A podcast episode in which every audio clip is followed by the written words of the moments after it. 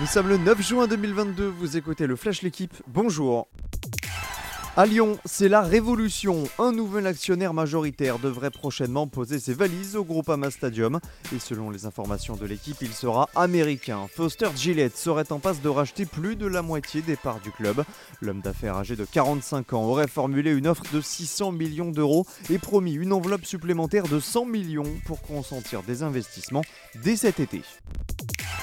Entre Rhône et Saône, le mercato devrait donc être agité cet été. Pour Alexandre Lacazette, c'est signé. L'attaquant formé à l'OL revient officiellement au Bercail pour 3 ans.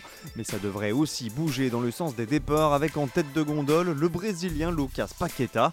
À Paris, les négociations se poursuivent pour dénicher le futur coach et le club aurait aussi un œil sur Milan Skriniar, le défenseur de l'Inter. Il serait même la grande priorité défensive. Enfin, Rennes, à la recherche d'un gardien, songerait à Steve Mandanda. La Belgique n'a pas fait de cadeau à la Pologne. Victoire convaincante des Diables Rouges, 6-1 hier soir pour la deuxième journée de Ligue des Nations.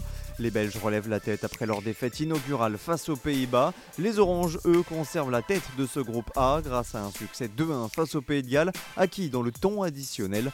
En Ligue des Nations B, l'Ukraine et l'Écosse ont battu respectivement l'Irlande et l'Arménie. Wout van Aert, encore frustré après son raté mardi sur la troisième étape du Dauphiné où le Belge avait levé les bras trop tôt. Eh bien, le maillot jaune de l'épreuve a encore manqué la victoire pour deux petites secondes hier sur le chrono, battu par le champion du monde Filippo Ganna. Wout van Aert conserve tout de même sa tunique jaune avec près d'une minute d'avance sur l'Italien Mattia Cataneo et sur son leader Primo Roglic.